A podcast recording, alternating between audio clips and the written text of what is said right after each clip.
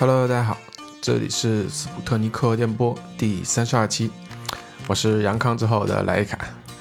呃，没想到阻碍更新的除了呃灵感枯竭之外，还有说不出话的嗓子。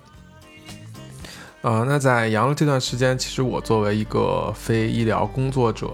啊，虽然很适合用一期节目给大家分享一下，呃，前后的心得体会，但是呢，其实。呃，看到了很多分享的人吧，我看了之后，我觉得给还是有一点点的诚惶诚恐，因为从我目前了解周围人的情况来说，无论是阳了的，呃，还是呃阳了之后恢复的，其实大家的情况都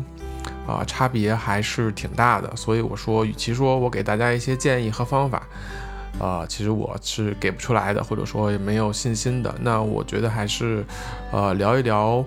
我个人的这个感受吧，觉得不作为任何的呃医疗方面或者是治疗方面的建议啊。首先呢，呃，就是阳了的症状几乎呃都有，所以从发烧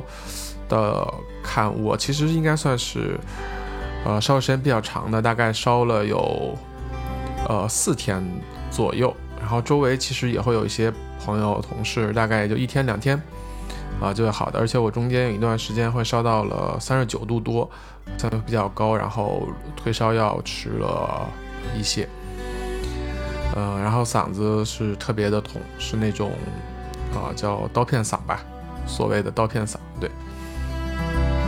啊，那我唯一呃这个发烧的过程当中比较好的是，我直接感觉烧瘦了五斤，呃，所以当时也感叹啊，这个健身都没有瘦下来的。呃，脂肪这个被新冠带走了。那感叹怎么说呢？平时积累一些脂肪还是非常有用的啊。所以说，呃，之前看了那些求生节目里，能够撑到最后拿走奖金的，都是啊，基本都是得自带超强储备的。嗯，所以说呢，能够容易的积累脂肪这个特性啊，确实是经过生物啊筛选。啊，非常符合这个生存的呃竞争优势，所以才留给了现在的人类。啊，当然这扯远了啊。呃，发烧完之后，后面的症状我相对来说就会轻了一些。啊，当然咳嗽、流鼻涕啊、浑身无力的症状是一个没少。啊，所以从严重程度上不是特别严重，包括心脏和肺，其实啊感觉还好。啊，但其实我本来以为一周就可以完全康复，然后甚至活蹦乱跳，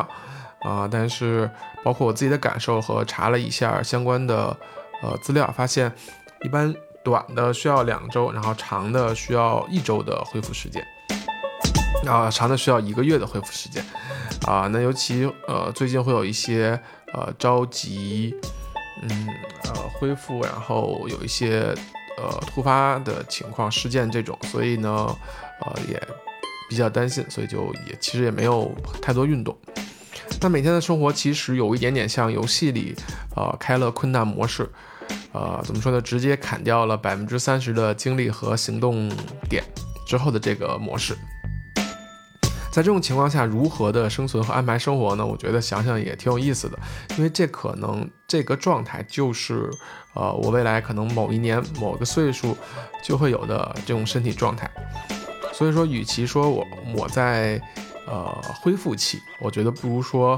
呃，我正在提前感受一下我后面有一些行动力衰减时候的我的状态。呃，所以总结来说还是。啊，身体要快点恢复才好。啊，我觉得虽然从体验上来说，这段时间比呃今年早些时候，呃居家的时候要痛苦很多，毕竟经历了发烧啊等等。但内心其实有一种，如果身体好了，就可以出远门，就可以去做很多事情的这种想法。啊，抱着这种想法，我度过了发烧的时间。呃，所谓的希望，我觉得大概就是这么一个东西吧，有一个盼头。那阳了恢健，呃，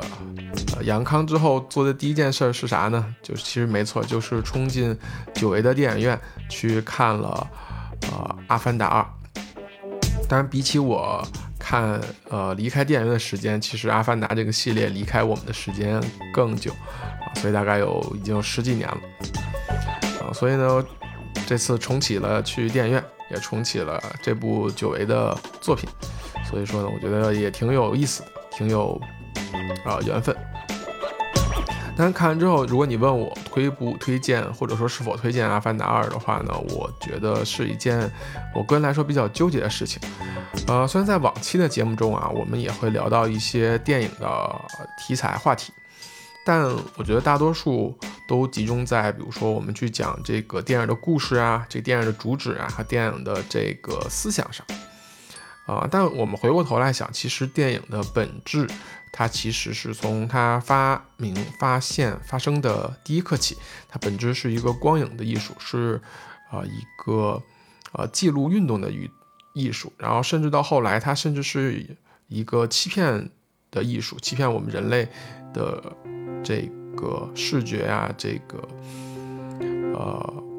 我们的想象力啊，这种等等，和我们的这种视觉错觉等等。那我觉得，作为续集的《阿凡达》呢，它好的地方是说它依然保持了业界顶尖的这个视觉特效的水平，啊，而且呢，就像它的名字那样，就是副标题啊，“水之道”。嗯，它极大的拓展了这个潘多拉星球上关于海洋啊、关于水的这部分场景，啊，并且展现了这种海里的生物呀，甚至这个海洋族它的生活、它的一些特色。那我觉得从世界观扩展的角度来说，啊，第二部我觉得无疑是非常非常的棒的，然后让我觉得潘多拉这个星星球更加的，呃，丰满，更加的有真实感，然后更加的沉浸。那另一方面呢，令人诟病最多的，我呃，其实还是剧情上吧。我觉得无论你用平庸也好，或者说打磨不足也好，或者说甚至你说这个就完全不出彩。呃，来形容我觉得都都不为过。呃，就像套用我们在二十八期的时候聊的那本关于写故事、关于剧本的书来说呢，我觉得剧中的这些人物的动机啊、行为，及他们前后的变化啊所带来的成长，呃，用专业一点的话说，就是人物弧光，这个劲儿啊，太不足了。所以呢，呃，如果我们把第一部叫做顶级画面加普通故事。这个组合，那到了第二部呢，我们几乎就可以说是同样的顶级的画面，但加上一个比较拉垮的故事，变成了这样一个组合。所以我觉得相比较第一部的异军突起，啊，它这个第二部作为我们所谓中国市场或者说全球电影市场的一个救世主呢，它好像它又不太能撑得起来。呃，所以呢，我觉得第一部是我们预期没那么高。的效果很好，但是第二部预期高了，啊，效果又不好，啊，这种预期与现实的交错，我觉得其实也代表了说我们的，呃，这个人类很有意思的点，就是你的预期其实会影响你对某件事情判断，嗯，当然就是在我们聊的这个节目的过程当中呢，其实这个《阿凡达》，呃，在全球其实已经取得了十亿的票房。呃，所以我预测还说它过个十四亿应该不是大问题吧？但是我觉得你相比较第一部的二十多亿或接近三十亿的这种水平，它只能说，呃，完成了第二部的这个呃预期，或者说是呃不拉垮，还能拍第三部，甚至第四部、第五部。嗯，但是呢我觉得作为一个职业生涯拍续作还算成功的导演吧，就是呃卡梅隆，他之前抛拍过自己《终结者》的两部，然后甚至拍过《异形》的第二部，啊，并且大家等待了十几年的时间啊，这个我觉得有期待和现实的落差啊，也可以理解。啊，当然对于我来说呢，我的观影体验整体来说还是非常的愉悦的。首先我。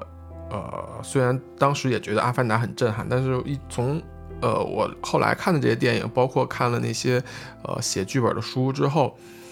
呃，其实我对它的剧情本身期待不高。啊，我就是其实想再感受一下这个潘多拉的星球的这个呃场景，它构筑的这个一个生态。啊，所以呢，在这个过程当中，我的预期是达成的，然后经常有一些场景让我感叹。呃，实在是太有想象力了，或者是实在是太美了。啊，当然这也可能是跟我这一年没怎么出去有关。呃，并且它有一些场景，还有一些剧情，它会让你回忆起，呃，第一部的一些场景，其实还是照顾了一些老观众的啊一些心理。所以从字面意义上说，我觉得它是一部好看，啊好就是字面的好看的意思，而且它可以让我坐在那里将近三个小时的时长，啊不觉得这个时间很难熬，甚至我觉得呃还想多坐一会儿。嗯，后来回来之后呢，翻了一些。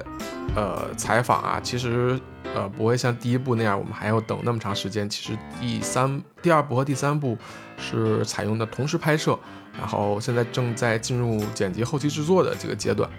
所以呢，预计是二四年可以上。然后甚至呢，呃，当然名字都都起好了，叫呃带种者。那其实甚至第四部、第五部的名字他们都起好了，呃，一个是图坤骑士，一个是追寻伊娃。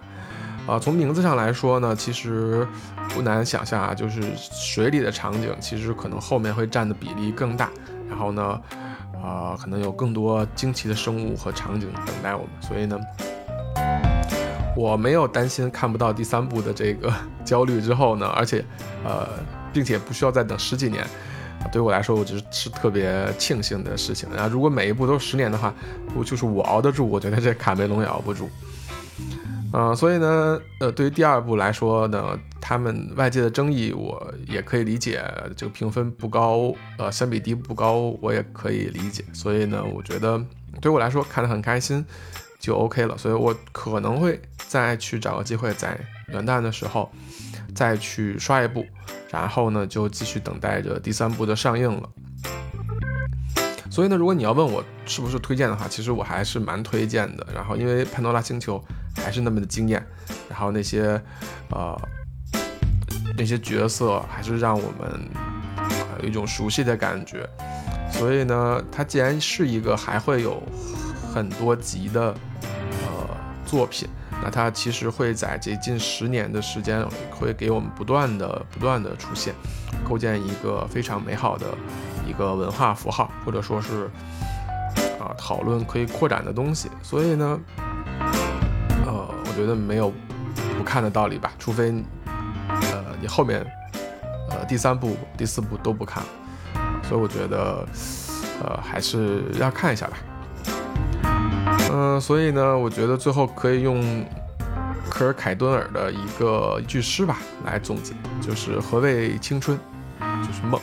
何谓爱情，就是梦里的内容。我觉得《阿凡达》是一个我们这个时代很。很宝贵的一个关于电影啊，关于想象，关于